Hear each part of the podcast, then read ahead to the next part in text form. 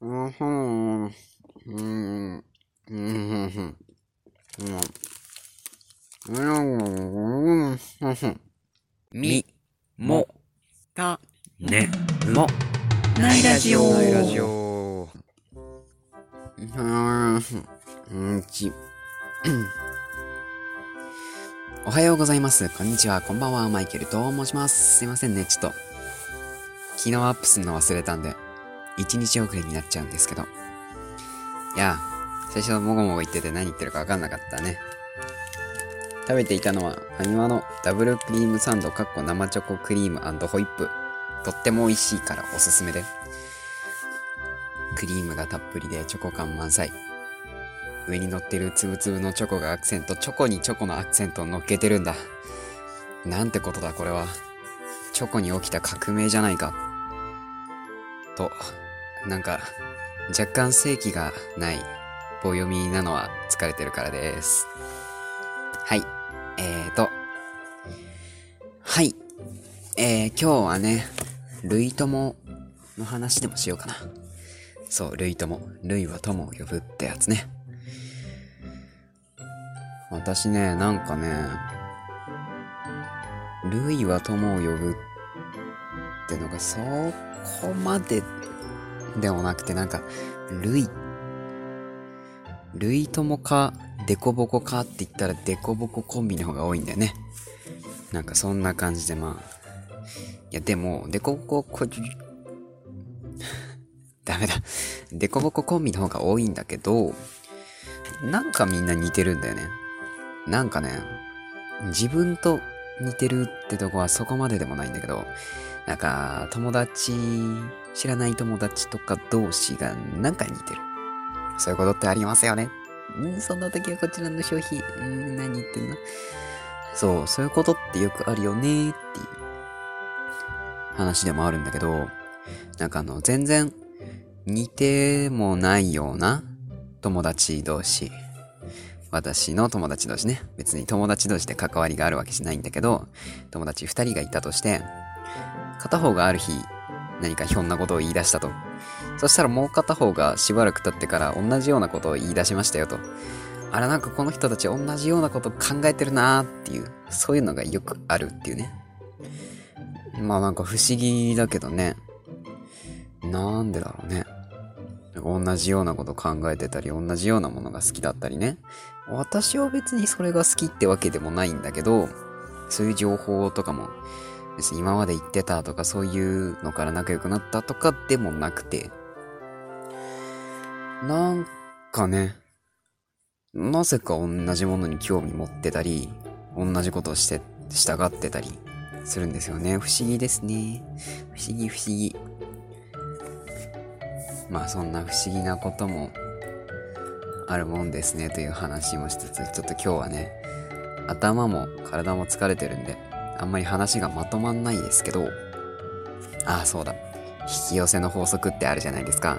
今、あの、あ、うさんくせー、スピリチュアル、スピリチュアルかよ、帰るわーって思った人、ちょ、ちょ、ちょっとま、ちょっと待ちよ。一旦考えてみ、一旦考えてみ。引き寄せの法則って。あれってさ、自分から新しいところに、とか、うん、その界隈に身を投じてみる。そうすると、自然とそっちの界隈の空気が流れ込んできて、うまくいくよ、みたいな。望んだ方向に行けるよって。いやいや、そんなうまい話と思う前に考えてみてくれ。考えてみてくれ。あれ、あれどういうこと言ってるかっつって、要は、自分から行動したら結果は変わってくるよって話。で、環境に身を置いたら周りの人も必然的にその、そういう環境にいるわけなんだから、まあ、人付き合いとかね、人間関係とかもそういうのが増えるわけで、そういう話を聞く機会も増えるわけで、そっちの方向に流れが持ってかれるよって、そりゃそうじゃん。当たり前じゃん。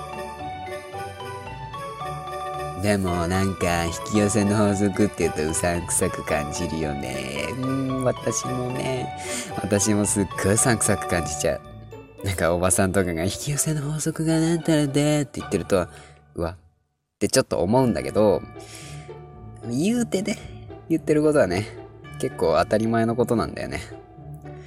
うん、自分からその環境に身を置いたらその環境に馴染むよって。死に交われば赤くなるみたいな。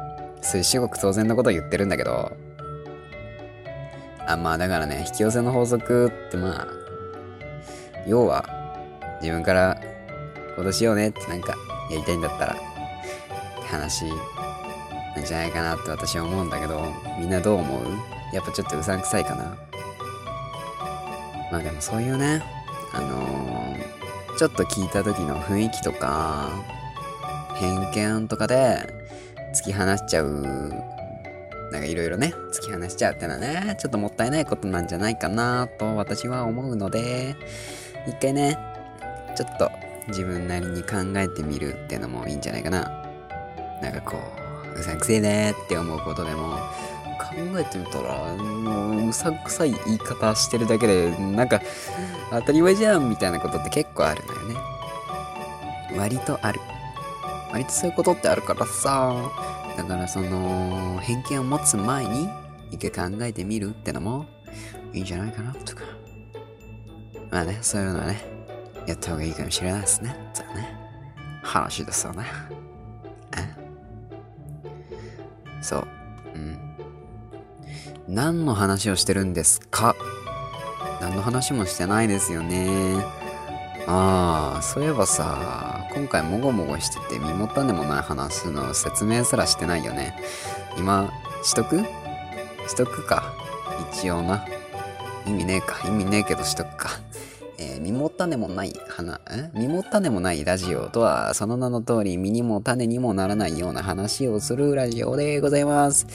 まあ基本私が好き勝手喋ってるんで、まあなんか、のね、情報の溢れてる社会の中で、ちょっとあの、好きに話してる人の話聞き流してね、ぼーっとする時間でも作っていただけたらなと思ってるわけでございます。たまにちょっと身になりそうな話とかもしちゃうんだけど、それはまあ、気にせんでもろて。ああ、身になる話を聞き流して、ポイってするのってちょっと贅沢じゃない？だからその贅沢してもろて、ポイってしてもろてね。はい。えー、じゃあ、ポイする準備できましたか？はい。ポイといえばじゃんけんですよね。はい。えー、じゃあ、とりあえず今日は、このぐらいかな。まだ7分50秒だけど、だけど、このぐらいかな。うん。じゃあ、じゃんけんに行ってみましょうかね。